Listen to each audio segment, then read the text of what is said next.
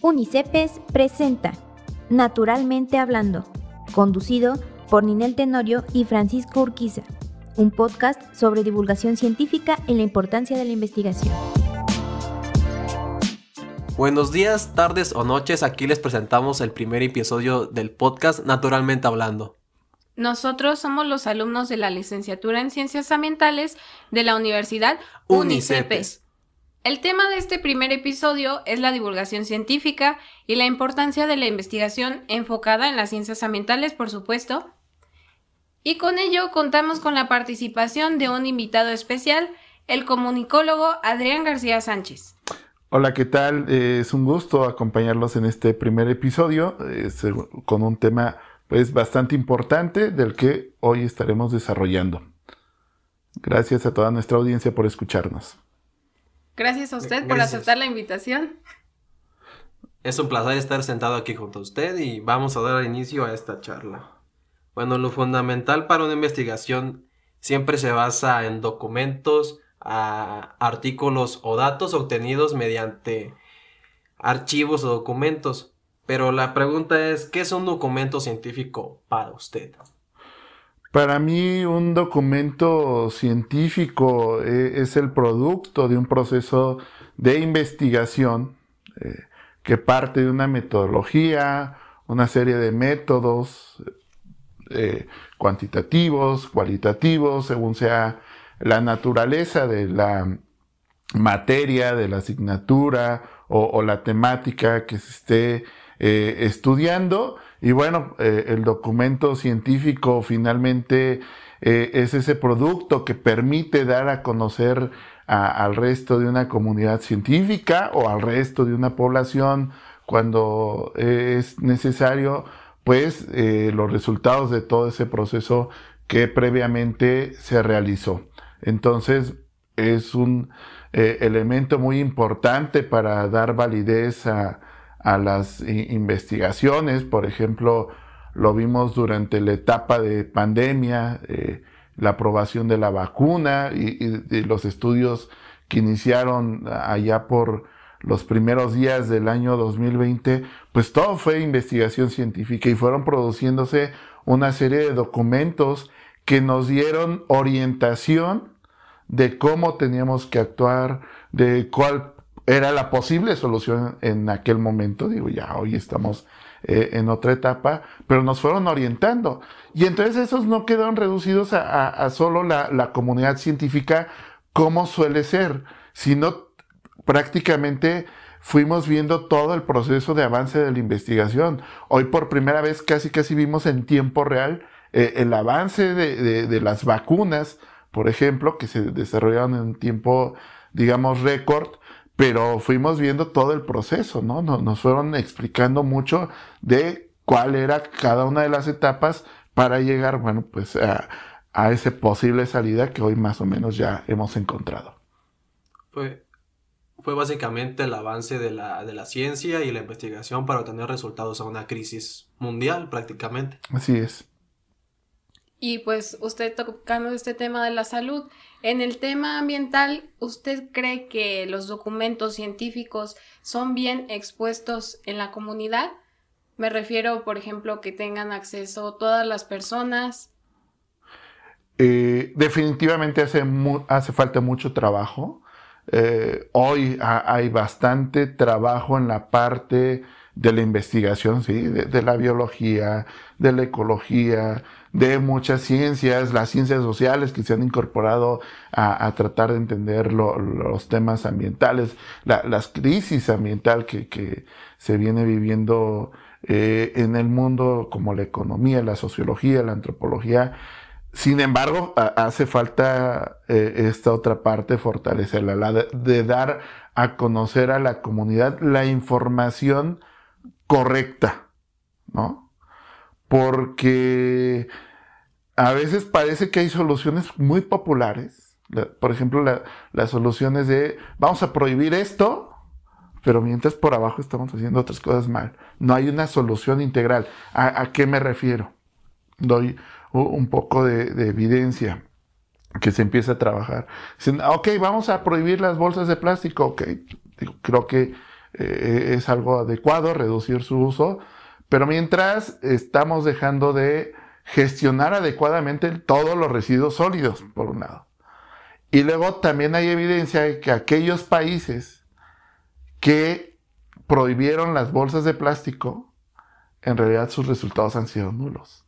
¿Por qué? Porque no han cumplido con esta otra parte de gestionar de forma integral los residuos sólidos y no le han metido a la educación ambiental realmente. Porque una cosa es prohibir, pero otra cosa es realmente enseñar, eh, generar una cultura ambiental, una educación ambiental, comunicar adecuadamente qué está sucediendo, pero nos vamos por las soluciones fáciles. Y entonces, ¿qué, qué hace falta? Esta evidencia científica que nos permite establecer, pues, medidas, no solo populares, medidas que realmente sean efectivas para lograr el cometido, en este caso, de atender las problemáticas muy diversas que tenemos en torno al ambiente. Entonces, ya con eso explicado con lo que usted acaba de decir, básicamente un documento científico es la utilización de métodos y técnicas para recolectar la información más importante o más clara o más correcta, pero solo se da a conocer en la comunidad científica, no a la comunidad social. Y eso es importante debido a que hay que darle una correcta divulgación para que todos sepan los resultados y hallazgos que se han obtenido mediante documentos, investigaciones o experimentos. Entonces, ¿qué es para usted la divulgación científica? Justamente la divulgación científica es este ejercicio de poner a, a disposición de distintos públicos la información para que podamos tomar decisiones, primero que nada. Eh, pero un elemento fundamental es hacerlo en un lenguaje claro, sencillo, accesible a, la mayor parte de los públicos, de esos públicos que no somos especialistas, ¿no? Porque una cosa es generar un artículo de investigación, sí, donde expliques tu metodología, eh, la forma en la que hiciste la recolección de datos, eh, o todo un desarrollo de una base teórica, y eso está bien. Eso es lo que le da la fortaleza como producto científico. Ahora tenemos que pensar y pasar al otro nivel, que es esta investigación que me parece trascendente, ¿cómo la puedo dar a conocer a toda la población? ¿No? Y entonces ahí entra, pues, tener otro tipo de herramientas, ¿no? Desde una infografía, plasmar adecuadamente los datos, desde los documentales. Creo que la gran referencia que todos tenemos de, un documental basado en, la gran ciencia, pues es Carl Sagan y, esta serie de Cosmos, ¿no? E, es quien pone eh, al alcance de todos una explicación científica sobre eh, las circunstancias del universo. Porque una parte es que en la escuela te puedas aprender, pues que teníamos en aquel momento nueve planetas, ¿no? Ahora ya son ocho y bueno, eh, pero además no, no, sabemos por qué suceden esas diferencias, ¿no? Pero bueno, Carl Sagan nos pone una base fundamental de la divulgación científica, de poder explicar de una manera sencilla, entretenida, porque también hay que decirlo, la, ciencia no es algo aburrido, nos lo han hecho parecer, ¿no? Nos han hecho parecer que la ciencia es algo aburrido, que la metodología y todos lo sufrimos, que es algo aburrido, pero cuando te metes es, es realmente algo apasionante. Y entonces eh, necesitamos trabajar en esa parte de saberlo comunicar para que más personas se vayan eh, incluyendo eh, en todos estos temas. No hablo solamente del medio ambiente, aquí ya hablo de, la ciencia de manera general, eh, de, la salud, de los temas, decíamos ahorita, para explicar fenómenos en el universo, ¿no? Todo, todo tiene una ciencia detrás, ¿no? Digo, hoy hay ejercicios muy interesantes, por ejemplo, como este programa de National Geographic de la ciencia de lo absurdo, donde por medio de videos muy chistosos, digamos, o que nos parecen chistosos algunos, eh, este, pues ya nos explican, por ejemplo, cómo funcionan las leyes de la física, ¿no? Por supuesto que es eh, un muy buen ejercicio de divulgación científica. Y, ahí viene, ¿no? Hoy tenemos una grandes plataformas, eh, el mundo digital nos está dando grandes plataformas para poder hacer este trabajo de divulgación también, ¿no? Ah, desde TikTok, porque, porque ahí se está haciendo divulgación científica, que a veces lo más viral que se vuelve eh, sea un baile que está en tendencia, está bien, son entretenimiento también pero también hay muchas cosas de, ciencia seria que se están haciendo y, vale la pena consumir pues para consolidar este trabajo de la eh, divulgación científica. Tiene razón, profesor.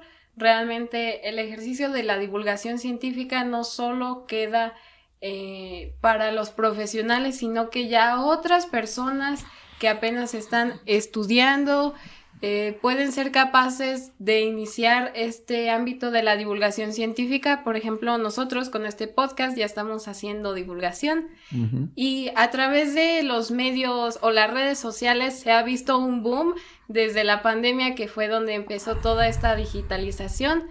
Y como usted mencionó, pues las plataformas más populares, TikTok y YouTube, Instagram, a través de estos pues creamos contenido corto que es muy entendible, que las personas pueden meterse cuando ellos quieran, pueden sacar información realmente verídica. Y por ejemplo tenemos diversos canales, por ejemplo, pregúntale al biólogo, eh, genial, este, entre otros canales por los cuales pues las personas ahora tienen al alcance de su mano esta información que antes pues era muy difícil de conseguir porque solamente la información científica antes se planeaba para que entre los grandes científicos, los grandes conocedores solo tuvieran acceso.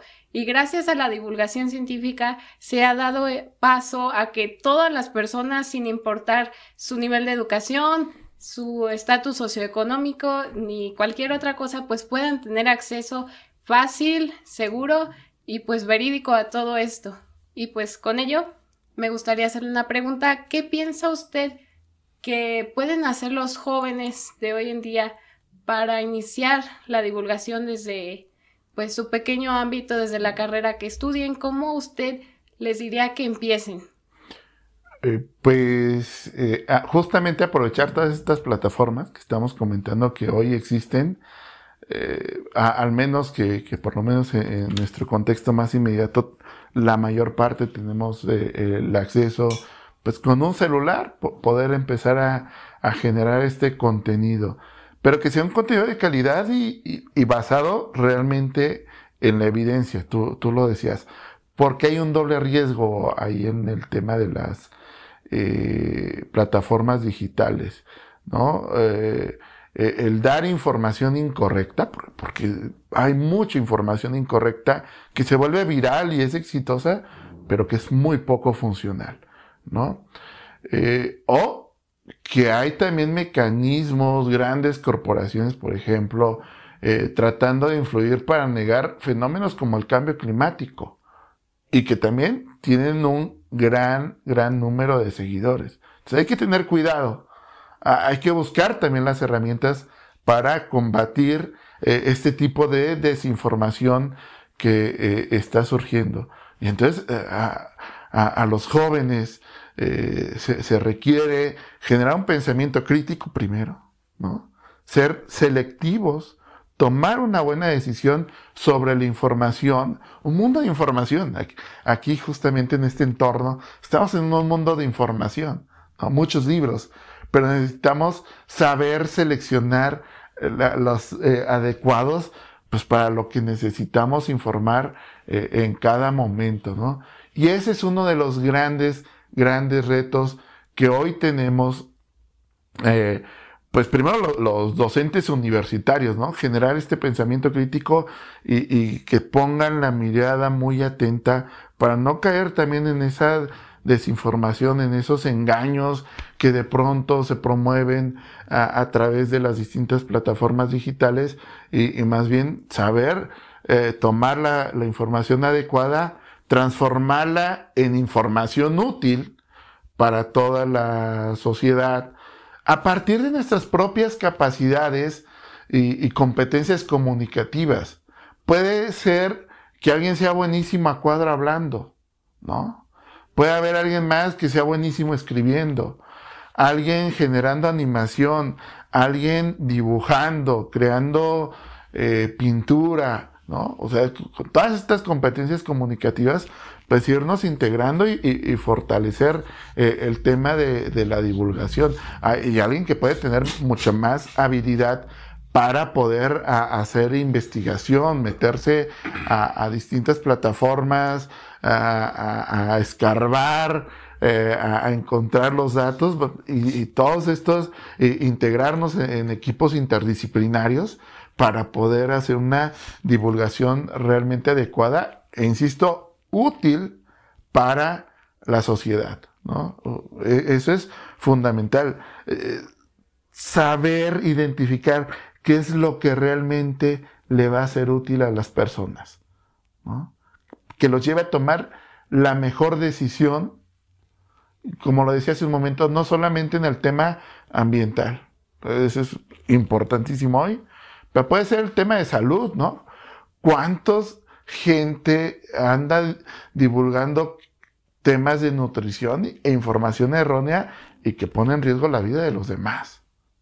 Simplemente échense un clavado ahí a ver en Instagram y en otras plataformas cuánta gente hay, que yo soy nutriólogo, pero te está dando información errónea, ¿no? Eh, y te pone en riesgo tu salud. ¿Por qué? Obviamente hay un proceso avalado por eh, la ciencia, donde te dice, bueno, cómo hay que atender realmente a un paciente, ¿no? Entonces, también tener mucho cuidado y, responsabilidad, sobre todo, con el uso de estas plataformas. Bueno, ya con lo que nos acaba de dar a entender, básicamente la divulgación se apoya en todo el avance tecnológico que se ha llevado al cabo del pasado del tiempo y, este, y esta divulgación junto con la tecnología abre un mundo de información para cualquier persona, ya sea experta o inexperta en un tema. Pero también es un arma de doble, filo, de doble filo ya que te expone a información falsa, a documentos falsos, a datos erróneos que en vez de ayudarte te perjudican. Y lo más importante es saber cómo, cómo diferenciar lo falso de lo verdadero. Cómo es que la pregunta es, ¿cómo, se, ¿cómo alguien se da cuenta si la información es errónea o no? Ok. Eh, es un tema de verificar fuentes, ¿no? Por ejemplo, he visto algunos nutriólogos, ahorita que hablaba de ese caso, que eh, en la caja de comentarios en su canal de YouTube te mandan a todas las fuentes de información, artículos científicos, documentos oficiales de organismos internacionales de salud. Entonces, ah, te da una confiabilidad, ¿no? Donde hay fuentes de información, ¿no? Cuando te encuentras a alguien nada más tirando rollo, pero sin ninguna fuente donde puedas tú verificar, ¿no? Es parte de la responsabilidad que tenemos en la divulgación. Te doy esta fuente para que tú mismo puedas verificar qué es lo que está ocurriendo, ¿no? Entonces, cuando no hay fuentes de información, cuidado, ¿no? Primero. Algo, ya anda mal por ahí. sería una primera advertencia, ¿no? Es decir, a ver, dime de dónde obtuviste esto, o tú mismo realizaste eh, el proceso científico para llegar a esa conclusión. Y muchos videos que andan circulando ahí no tienen ninguna de esa fuente ah, adicional, ¿no? Lo fundamental es si tiene fuentes, ¿no? y poderlas verificar.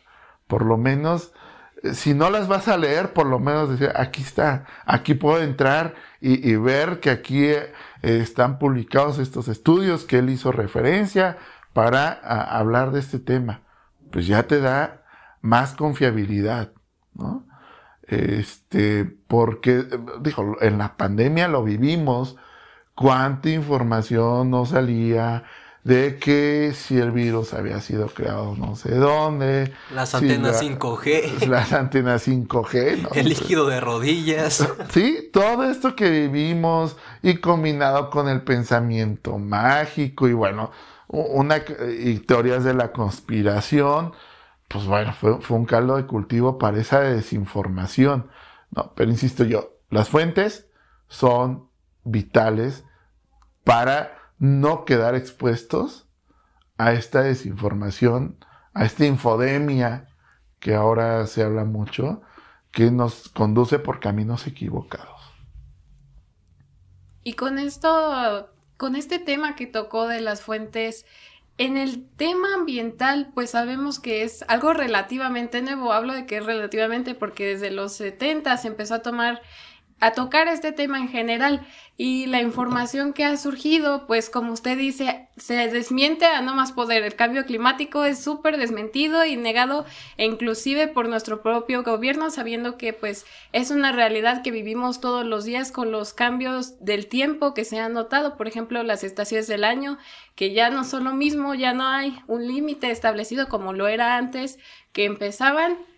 Y, por ejemplo, con este tema, de las fuentes de investigación no se encuentran muy fácilmente en Internet, estas relacionadas con el tema ambiental, porque pues como mencioné es algo bastante nuevo. ¿Cómo usted piensa que los jóvenes, por ejemplo nosotros, eh, podamos investigar en este ámbito? Porque inclusive se puede notar en las plataformas de gobierno relacionadas con este tema que la información es muy poco accesible, casi nula, y viene investigación que no está bien redactada, tiene bastantes fallos en la metodología. ¿Cómo usted nos, eh, nos encaminaría para investigar en Internet sobre el tema ambiental? Bueno, eh, efectivamente todavía nos enfrentamos a este reto de la eh, límites de, información que hay. si comparamos, sobre todo en la historia, ¿no? la ecología efectivamente, por ejemplo, es una materia relativamente nueva del siglo XIX. Si lo comparamos con la botánica, que tiene una larga tradición científica, bueno, pues eh, eh, efectivamente los temas ambientales son mucho más eh, jóvenes haciendo esa comparativa. Pero puntualmente atendiendo la pregunta, me parece que si no encontramos suficiente información en Internet, ¿qué es lo que nos está dando hoy Internet? Como adicional. Pues a un buen de gente científica que está trabajando esos temas, que anda en Twitter, que anda en Facebook, en Instagram, eh, quizá en esas, o, tiene sus plataformas académicas en Google Escolar o, en alguna otra herramienta, y, dejan un dato de contacto, ¿no? Y pues si no encuentro muchos artículos sobre el tema que estoy buscando, pero hay este científico hablando y dejó un dato de contacto ahí en estas plataformas, pues vamos a escribirle, ¿no? A ver, soy estudiante, estoy interesado en abordar estos temas, ¿qué me recomienda que, pueda o a dónde puedo acudir para eh, generar más eh, información, para primero obtener más información y, generar nuevos resultados. Entonces, me, parece que es la otra parte y la cara buena de, esta digitalización, ¿no? Que nos permite establecer el, contacto con estas personas de manera más fácil. Habrá quien no te conteste y habrá quien sí, ¿no? Como en todo. Pero al final, si de 10 le escribes y dos te, ya te dieron buenas fuentes de información, pues bienvenido. eso me parece eh, fundamental, eh, establecer estas redes de colaboración, ¿no? Gracias a, los dispositivos digitales con los que hoy que contamos y entonces a los que pueden acudir fácilmente y establecer el contacto y, bueno, pues todavía eh, eso les ayudará a obtener información pues con mucho más validez científica pues es una muy buena alternativa la que nos acaba de mencionar, sobre todo en el ámbito ambiental, ya que como dijo mi compañera, la información es muy escasa y a veces es vieja o es errónea. debido a que nunca se actualizan las fuentes de, de Internet donde se encuentra esta información. Pero dando un paso a la realidad en la que estamos en estos momentos, estamos en México y a México no le interesa casi este tema ambiental y también tiene un sistema de divulgación muy pobre. ¿O usted qué es lo que opina sobre la divulgación en México? Sí, lamentablemente estamos muy atrasados en el tema de divulgación científica. Esa es una realidad. Y en este sexenio han golpeado a, la ciencia. O sea, doy el ejemplo de Conavío. Eh, Conavío, que fue una, es una institución con más de 30 años de trabajo, una institución de gobierno dedicada a la divulgación, dedicada a ofrecer muchos datos en sus plataformas digitales, que por muchos años fue dirigida por el doctor José Sarucán, después ya nada más era parte de, este consejo consultivo. Y sin embargo, al doctor Sarucán lo, pues, le da una patada para sacarlo de Conavío. Y pues la institución queda expensas de motivaciones ideológicas, más que científicas. Y, ya venía empezándose a ver reducido su trabajo por falta de presupuesto. ¿no? Pero era una, o ha sido una plataforma de referencia para la investigación en materia ambiental en México. Pero, insisto, hoy lo han golpeado. ¿no? ¿Qué, y eso hablo del tema de gobierno, ¿no? Hay golpeteos a universidades públicas, sobre todo, que son donde más se está desarrollando temas de investigación, pero hay también golpeteos, hay reducciones presupuestales. Eh, el sistema de investigación eh, a través de, del CONACIT, pues también está golpeando muy duro el tema de la investigación científica. Entonces, todo lo que se había avanzado con los problemas, sí, posiblemente corrupción, todo lo que quieran, pero ahí se venía avanzando, ¿no? El Fondo de Cultura Económica tiene una serie de libros de ciencia para todos buenísima. Hay un libro sobre el cambio climático ¿no?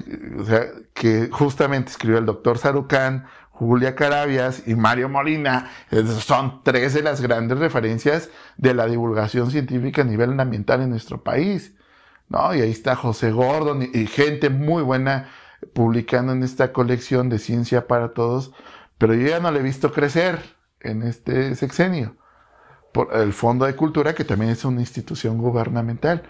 Insisto, se venía haciendo esa chamba pero parece que hoy se ha estancado. Si no es echado para atrás, por lo menos se ha estancado. Entonces, pues nos seguimos enfrentando a este problema. Como tú dices, el, acceso a la información está muy, muy limitado. Hay que picar piedra. Hay que volver a picar piedra y insistir, insistir, a si insistir, insistir y no dejar de persistir, ¿no? Para buscar la información y lograr los resultados que, buscamos obtener.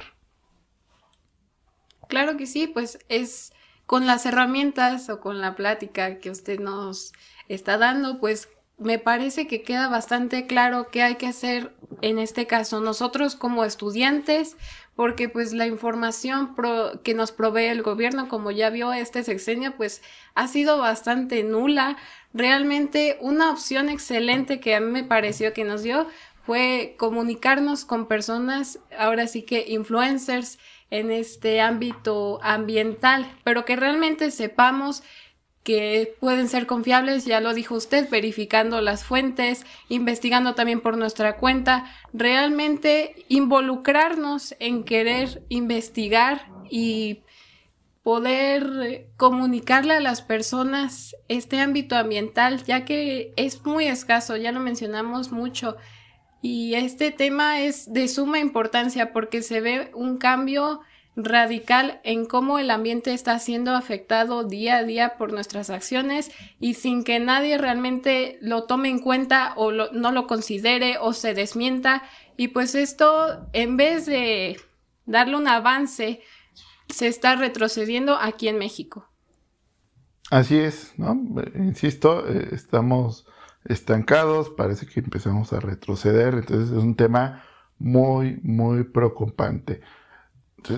Insisto en la idea, los chavos, ustedes tienen que meterse a hacer investigación para presionar más, eh, aunque seamos dos, tres los que estemos metidos, pero vayamos picando piedra, vayamos picando piedra y, generando los resultados. En, cuanto empiezas a generar resultados, te empiezan a voltear a ver.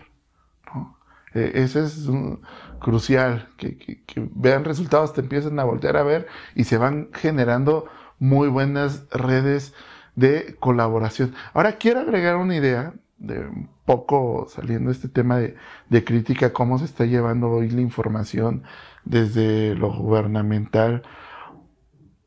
No nos quedemos en las herramientas comunes como hacer infografías, por ejemplo está bien, es buena chamba.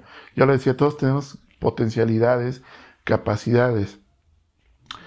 Pero justamente eh, en el marco de la Feria del Libro de Guadalajara, apenas el fin de semana se realizó un coloquio eh, justamente con una temática ambiental y lo que planteaban era el arte, el arte como una forma de ayudarnos a, generar conciencia ambiental.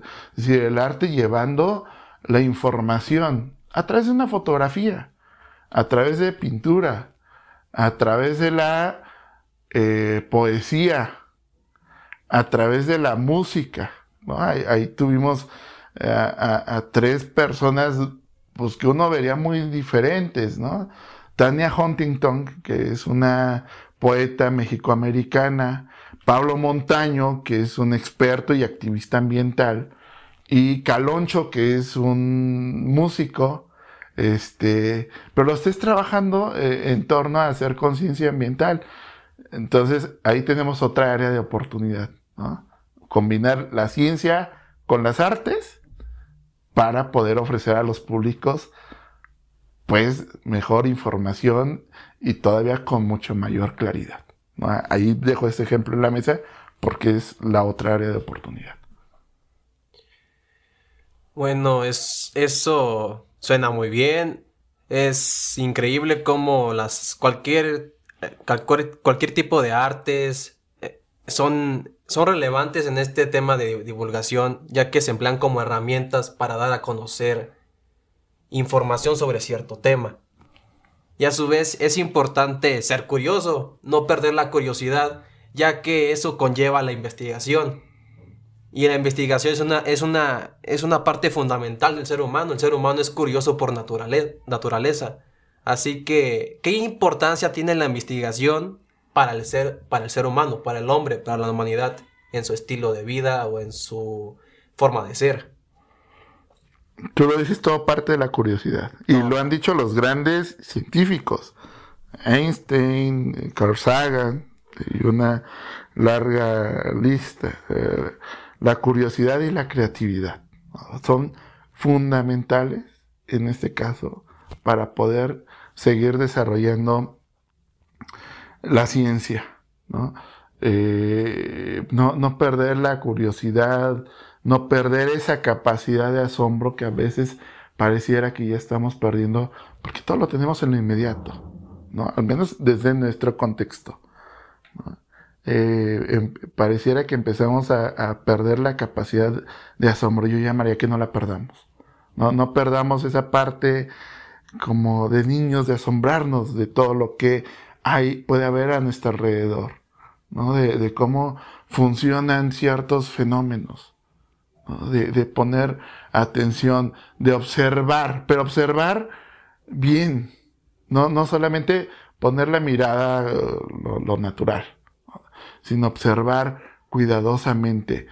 veíamos en algún eh, momento un ejemplo eh, en una película de Stanley Kubrick, 2001, dice al espacio, donde en las primeras escenas es el ser humano eh, trabajando con un hueso o viendo con un hueso, seguramente de otro ser humano, de otros animales, pues que podía transformar el entorno con ellos, ¿no? Y es como una de sus primeras herramientas. Ese ejemplo es buenísimo porque ahí te queda clara la curiosidad del ser humano, que viene pues desde que estamos presentes en la Tierra.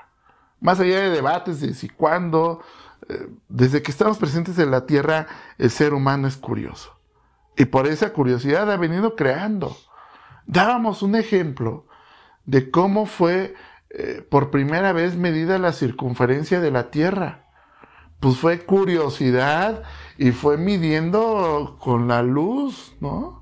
las sombras generadas. Ahora ya tenemos formas más precisas. Pero lo que se desarrolla eh, en la historia antigua eh, es una historia genial, ¿no? De, cómo por primera vez se logra medir la Tierra, la circunferencia de la Tierra. todo eso es curiosidad. Y la curiosidad nos lleva a crear.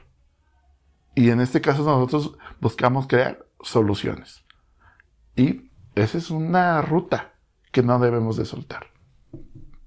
Claro que sí, la curiosidad es la madre de todo. hasta yo diría que es la madre de la ciencia y es donde empieza todo.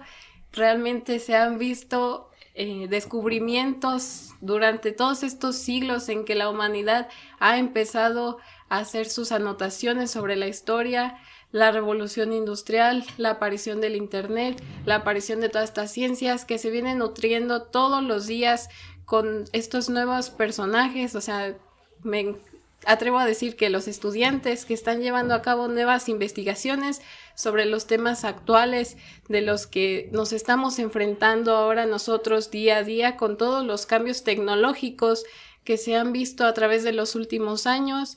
Y pues a mi parecer la curiosidad nunca hay que soltarla como ya lo mencionó.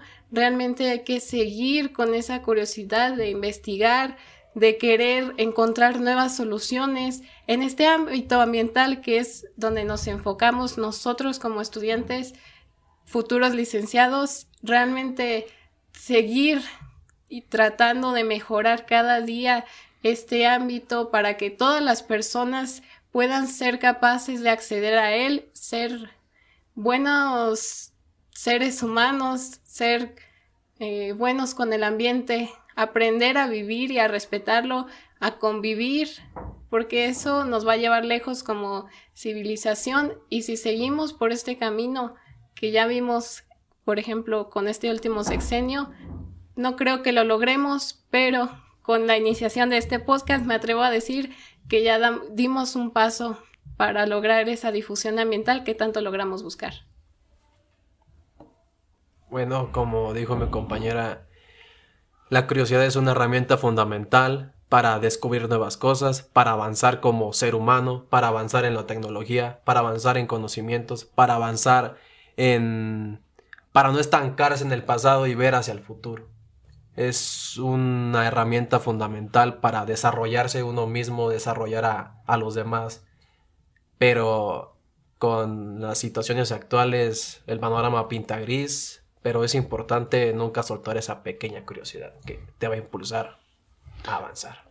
Así es, eh, y dijeron una cosa fundamental, es no perder la dimensión humana, no, perder esa parte que somos seres humanos, ¿no? y que compartimos con otras especies nuestro mundo. Es, de todos, al final de cuentas. ¿no? Pero no perder esa humanidad, no porque tengamos estas tecnologías que hoy sabemos manipular más o menos, porque a veces no, ni siquiera sabemos explotarlas al 100% de las capacidades, pero no perder esa capacidad, decía, de asombro, no perder nuestra dimensión humana. Hay quien puede decir también esa parte de espiritualidad, también eh, es muy válida, este, eh, eh, en la comprensión de las leyes de la naturaleza también. entonces, Sí, insisto, no dejar de ser curiosos. Ustedes ya lo dijeron, es la base de todo lo que puede seguir. Claro que sí, y pues así seguiremos. Realmente esta plática fue muy enriquecedora, creo que para todos aquí presentes, seamos estudiantes, seamos maestros, aprendemos siempre los unos de los otros y pues no perder esa calidad de seguir investigando y querer mejorar el mundo, porque es para allá donde nosotros hemos fijado la mirada y continuar para volver a las personas más conscientes, más hábiles, con mayor información, para que ellos puedan desde su mismo hogar empezar a hacer acciones pequeñas que al final del día pues se vuelvan en una colectividad que empiece a cambiar este mundo. Porque pues uno solo hay uno. Y es un mundo sumamente grande y hay mucho que ver, hay mucho que aprender, hay mucho que analizar y hay mucho que vivir. Y con esto, pues me gustaría darle cierre a este pequeño episodio, nuestro primer episodio de Naturalmente Hablando. Muchísimas gracias por su colaboración, profesor Adrián. Muchas gracias a ustedes por la invitación. Estoy muy contento de poder eh, contribuir a, a, este tema, a poder generar nuevos espacios para seguir ampliando la discusión, que no se quede en el aula, sino que lo llevemos más allá. Y pues adelante con este proyecto. Y claro que sí, ya se hizo. Muchas gracias por el tiempo prestado, gracias por escucharnos, gracias por ponernos atención. Espero que se lleven algo maravilloso de este podcast. Me despido. Nos vemos en el próximo episodio. Hasta la próxima. Hasta la próxima. Unicepes presenta Naturalmente Hablando, conducido por Ninel Tenorio y Francisco Urquiza un podcast sobre divulgación científica y la importancia de la investigación.